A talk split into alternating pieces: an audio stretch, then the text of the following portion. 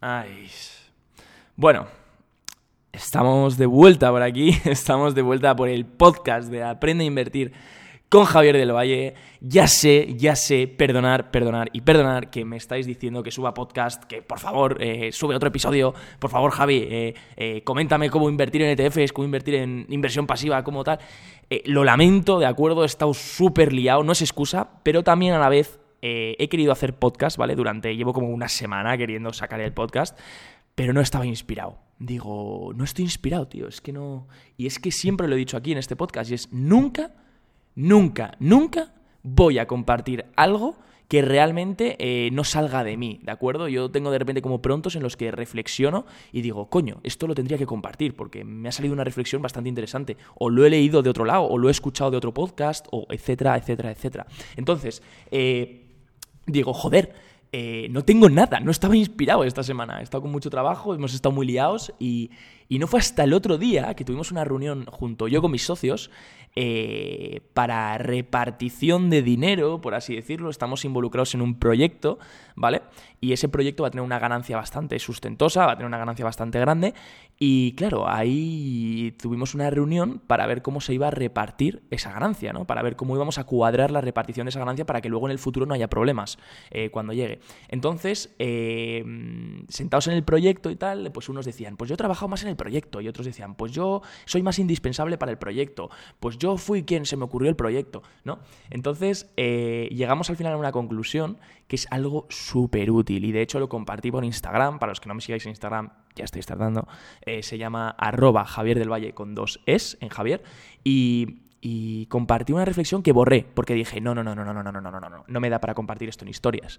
Tengo que grabarme un podcast o un vídeo, lo que sea, pero no, esto no va a ir a historias, esto va a ir y borré las historias y dije, vamos a hacerlo bien. Entonces, eh, todo empezaba, yo empezaba en las historias diciendo, como diciendo que, siempre hemos tenido al típico compañero, o incluso lo hemos hecho nosotros mismos, porque yo he sido... Eh, bueno, yo he hecho eso también, ¿vale? Pero cuando estábamos en la universidad, a mí hay algo que me mataba. Y era como, eh, escuchaba a la gente que decía, ¿tú qué estudias? No, o, antes incluso de entrar en la universidad, ¿tú qué vas a estudiar? Y decía uno, mm, yo abogado, porque mi padre me ha dicho que esa profesión se gana mucho dinero. Eh, yo fontanero, porque tal, y yo ingeniero, porque mi padre me ha dicho que se gana mucho dinero. Claro, es que los ingenieros ganan mucho dinero. Y yo pensando, tío, qué triste que escojáis. Yo lo pensaba ya de joven, ¿eh? Y de hecho lo hacía, porque mm, al final acabé estudiando algo en lo que también me habían dicho que se ganaba dinero. Mm, pura mierda, o sea, te quiero decir. Eh, o sea, es que es graciosísimo porque es como que eh, programamos a los chavales para que estudien algo en lo que van a ganar pasta. Y es como, ¿no te das cuenta que en todo puedes ganar pasta? O sea, en todo, todos los trabajos te van a dar dinero. Simplemente es el hecho de cómo escala, qué escalabilidad tiene tu trabajo, cómo puedes automatizarlo y cómo puedes hacer que, que, tengas un equipo que trabaje por tu, por tu visión y tu misión de la empresa. Si es que da igual, tú puedes ser, yo he conocido fontaneros que ganan millones de euros porque han sabido escalar, han sabido crear equipos, han sabido crear empresas. Te quiero decir, no es el trabajo, es las ganas que le pongas, es la estrategia que uses, es la escalabilidad que le hagas, etcétera, etcétera, etcétera. Entonces, eh, me, quemaba, me quemaba por dentro, os lo juro, me quemaba el ver que alguien decide, o sea, es triste, literal, plantearos un segundo lo triste que es que en nuestra sociedad los chavales, incluso no tan chavales, escojan lo que van a trabajar, escojan en la carrera, a lo que se van a dedicar toda su vida, porque al final vas a estar toda tu puta vida trabajando de eso, y sea en función de lo que se paga, o en función de lo que les han dicho que se gana. Es muy triste, es muy, muy triste. Y ayer, justamente, eh, bueno, ayer o hace antes de ayer, ya no sé ni en qué día vivo, hoy es sábado, por cierto, sí que sé qué día es, pero eh, hace dos días o así que tuvimos la reunión, mis socios y yo, nos dimos cuenta de cuál es el papel fundamental de una persona para ganar lo que quiera. O sea, para ganar absolutamente lo que quieras en cualquier empresa, en cualquier proyecto, en cualquier producto, servicio o en tu, propia marca personal frente a los competidores que hay ahí fuera. Entonces dijimos, ¿cuál es? Porque la gente, tristemente, solo se fija, solo va pendiente de cómo puede escalar sus ingresos a través de mm, en qué universidad he estudiado, eh, que sí qué cursos tengo o que sí qué tontería tengo en el currículum, que sí en qué empresa he estado, que qué contactos tengo. O sea, influenciamos que lo que ganamos depende de la carrera que hemos estudiado, de la universidad a la que hemos ido, de los idiomas que sabemos o de los contactos que tenemos. Y tenéis razón, pero es en una parte mínima. Os lo puedo asegurar, es una parte mínima. Si yo ahora me pongo a plantear eh, la repercusión de todo eso en los ingresos que yo genero, ¿de acuerdo? que no sería real, porque al final yo he vivido con esto, pero eh, yo, por ejemplo, hablo, hablo bastantes idiomas, hablo cuatro idiomas, eh, eh, tengo la carrera, tengo tal, y, y, me pongo a plantearme la repercusión que ha tenido eso en la ganancia que tengo, y yo creo que tampoco ha sido tan exagerada, porque al final lo que depende de lo que vas a ganar, o sea, lo que contribuye a tu ganancia, lo que va a hacer que ganes más dinero, no es eso, es, es eso es una parte minúscula, ¿de acuerdo? Es tu, tu, tu cómo ser indispensable, ¿vale? Esta es la clave, tienes que convertirte en alguien imprescindible. ¿Cuál es tu valor? ¿Vale? ¿Cuál es el valor que aportas? Yo le decía el otro día a mis socios, ¿vale? ¿Cuál es el valor? ¿Cuál es tu poder de negociación? Este, es la, la polla esta palabra. ¿Cuál es tu poder de negociación? Plantéatelo, ¿vale? Porque nunca lo pensamos, siempre es en plan, bueno, ¿cuántos idiomas tengo? Bueno, ¿cuántos tal tengo? Bueno, ¿cuántos cuál? Y hay miles de personas que tienen idiomas, hay miles de personas que tienen tu carrera, hay miles de personas que tal, pero ¿cómo te conviertes en ese jodido 1% que va a hacerse multimillonario o que va a destacar o que va a crear la empresa que cambie el mundo? ¿Cómo lo haces? Principalmente necesitas un motivo, una causa mayor que tú. Eso es lo primero. ¿De acuerdo? Tienes que perseguir una causa mayor que tú. Las empresas que de verdad triunfan son las que son motor de cambio, ¿vale? Lo hablábamos ayer en una reunión. Una empresa triunfa por ser motor de cambio. ¿De acuerdo? Hay empresas que se sustentan sobre la mierda. Por ejemplo, mm, podemos hablar de productos financieros que se sustentan, como las subprime, que se sustentaban sobre mierda, porque era quién se va pasando la mierda o quién se va pasando deuda corporativa eh, en packs, eh, quién se va pasando la mierda y a ver a quién le explota, ¿no? Y mientras van ganando tal. Eh, estafas piramidales, tal es a ver quién se va pasando la mierda hasta que el que hay abajo la base quiebra. Entonces, em, cuando una empresa cambia el mundo, es cuando se vuelve motriz de cambio, es cuando se vuelve eh, motor de cambio, como puedes hacer, está haciéndolo Tesla, que está cambiando el mundo. O sea, Tesla está cambiando el mundo porque no solo está vendiendo un producto que gusta, sino que en realidad la misión de la empresa es una causa mucho más mayor que un puto coche. la visión global de la empresa es cambiar el mundo a mejor, eh, mejorar el ecosistema, mejorar, el, eh, parar la contaminación, o sea, mejorar el transporte del futuro. Y eso es un motor de cambio, está permitiendo el cambio. ¿De acuerdo? Entonces, todas las empresas que van a triunfar son las que son motor de cambio, así que te, te invito a que tu proyecto siempre esté enfocado a un motor de cambio. Y luego, tienes que ser imprescindible. Vamos a ver, si hay cinco tíos en una empresa, ¿vale? Si sois cinco socios y tus cuatro socios tienen un talento único, y necesitas pal, pero tú lo único que estás haciendo es trabajar duro, trabajar duro. Sí, trabajas el que más, ¿vale? Tú tienes cinco socios, ¿de acuerdo? Y los cuatro otros, tú trabajas el que más, tú trabajas 15 horas diarias, pero los otros cuatro trabajan tres. Pero los otros cuatro son indispensables, porque uno sabe hacer el diseño de la hostia, el otro tiene todos los contactos para llamar eh, para el proyecto el otro eh, tiene eh, todas las movidas necesarias para calcular el ratio de no sé qué, y el otro ha diseñado el software para el proyecto. Y tú te estás matando a trabajar, pero tu trabajo, aunque sea triste, porque esto es lo más triste de todo, aunque te mates a trabajar 15 horas, al mercado le importa una mierda. Al mercado le importa una mierda lo que te esfuerces. Al mercado le importa una mierda las horas que pongas detrás. Al mercado le importa una mierda lo que tengas que renunciar para conseguirlo. Le da igual, porque lo único que le preocupa al mercado es el resultado que aportas, el valor que aportas. Yo se lo decía a mis socios, les decía, al mercado le da igual llenar un evento de, que, te, que te mates durante cinco meses para intentar llenar un evento de mil personas. Como el día del evento lleguemos y haya un solo fallo, aunque te hayas tirado cinco meses trabajando para llenarlo, lo hayas llenado y haya un solo fallo, al mercado le da igual. El mercado te la lía.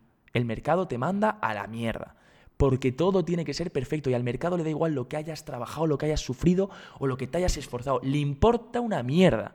Entonces, vamos a centrarnos en cómo nos volvemos imprescindibles, porque tu poder de negociación, yo se lo decía a mis socios, les decía, vamos a, vamos a hacer una reunión, porque teníamos que repartir pues, cuánto va a ganar cada uno, ¿no? Entonces era, vamos a hacer una reunión y vamos a ver cuál es el poder de negociación de cada uno.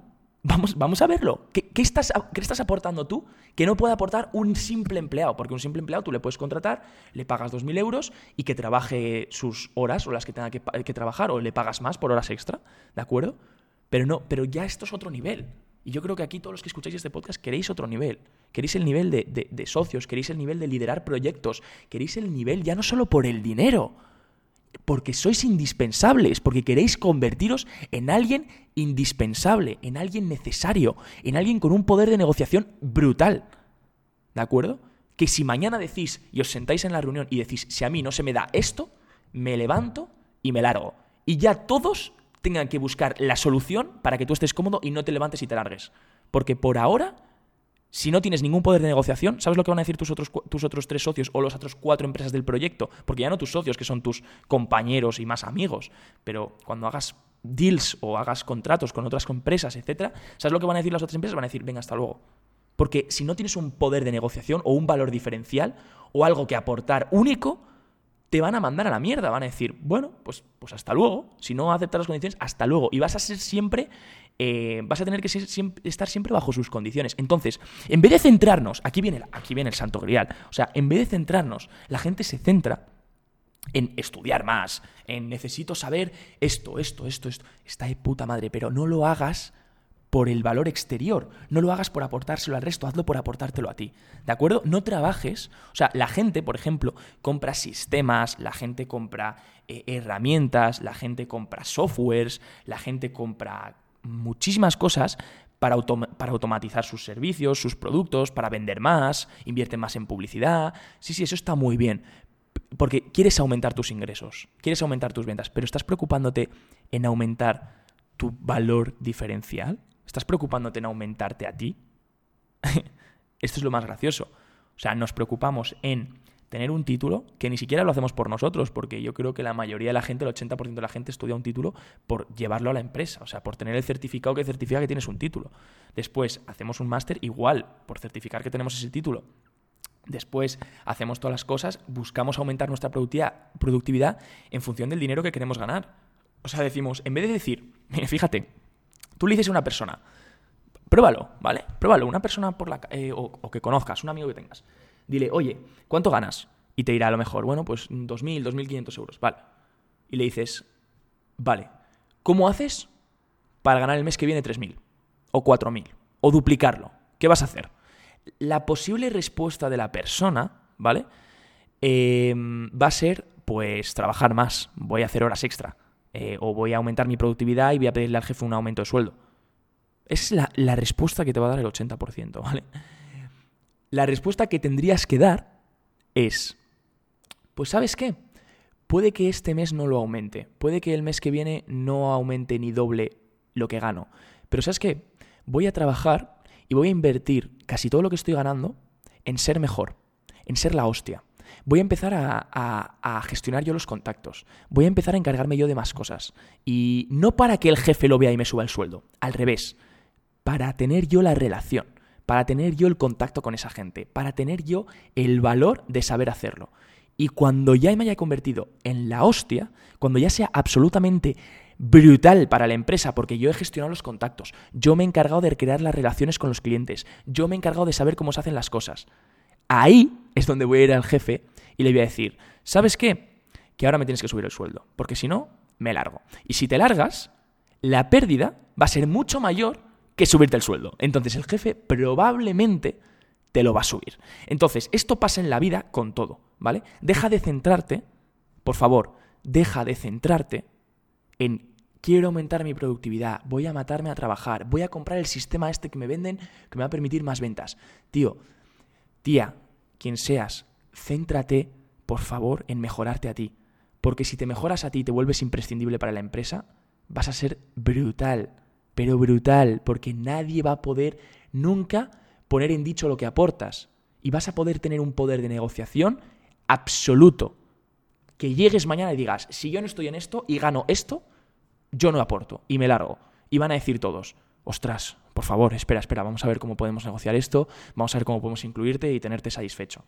¿Vale? Porque mientras ahora si no, no, eres, eres, eres prescindible, completamente. O sea, un empleado, mm, casi todos los empleados en una empresa son bastante prescindibles, porque hacen un trabajo casi siempre el mismo, ¿no? Entonces, eh, les, les, te, fuerzo, te, invito a que fuerces a tomar iniciativa. Sí, sobre todo la iniciativa, yo lo he notado, ¿vale? Como, como socio de empresa, ¿vale? Y que, y que he contratado gente y tal, yo lo que he notado es que necesito, eh, la gente que de verdad se vuelve imprescindible es la que tiene liderazgo, pero liderazgo de forma de iniciativa, porque una cosa es proponer una idea y otra cosa es hacerlo. Por ejemplo, tienes dos tipos de persona. Tienes el tipo de persona que te viene y te dice, oye Javi, he pensado que podemos hacer este, esta propuesta de sponsors, tal, así, y tienes la propuesta del otro tío que viene y dice, oye Javi, he hecho esto, pum, te lo entrega en la mesa ya impreso, toda la propuesta hecha, no sé qué, y he contactado ya con cinco sponsors y les tengo a puntito. Le he dicho que necesito la confirmación de mi jefe si aprueba el proyecto y vamos con ello. Y eso ya es oro.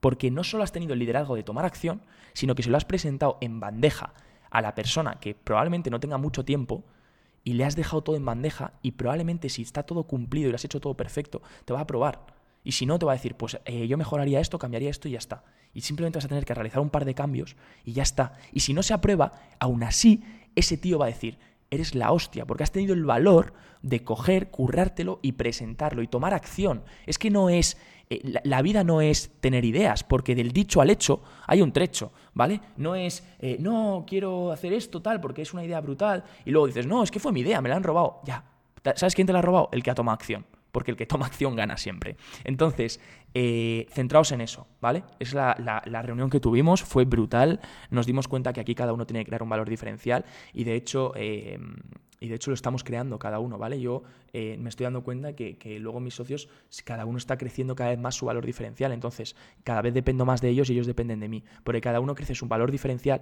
y luego juntos sois brutales. Pero hasta que tú no tengas un poder de negociación o un valor que te defina, o algo que sea concretamente tuyo, ya sea una cartera de clientes que confían en ti, ya sea que eres eh, la hostia porque eres buenísimo en diseño, ya sea que sabes llenar eventos, ya sea que mm, sabes cómo crear automatizaciones brutales, ya sea lo que sea, es tu valor diferencial. Pero piensa, eh, ¿hay alguien que me pueda quitar mi valor diferencial? O sea, ¿hay alguien que me pueda reemplazar? ¿Soy reemplazable? Hazte esta pregunta, ¿soy reemplazable? Uf, es buenísima esta, ¿eh? Pregúntatela todos los días. ¿Soy reemplazable? Hazte todos los días esta pregunta. ¿Soy reemplazable? Y si la respuesta es sí, sé, sincero, por favor. Si la respuesta es sí, busca la manera de no serlo. Busca la manera de ser irreemplazable. Si la respuesta es sí, soy reemplazable, busca la manera de ser irreemplazable. ¿Vale? Porque eso es lo que te va a hacer único. Y eso, déjame decirte que ni inversiones, ni el santo grial, ni dropshipping, ni hostias, eso es lo que te va a hacer ganar dinero. Y da igual lo que hayas estudiado, da igual en, la, en, el sector en el que estés, da igual cuál sea tu trabajo, como tú seas irreemplazable, consigues lo que quieras. Lo que te dé la absoluta gana. Así que nada, espero que te haya gustado, espero que esta reflexión, mm, bueno, eh, haya sido buena y siento si he sido un poco agresivo, pero son cosas que me queman, son cosas que necesito compartir esto así porque nace de mi rabia y por eso hago estos podcasts, ¿vale? Todo lo que vaya a compartir aquí, os juro 100% que es valor real que estoy viviendo y que he puesto en, en práctica, ¿vale?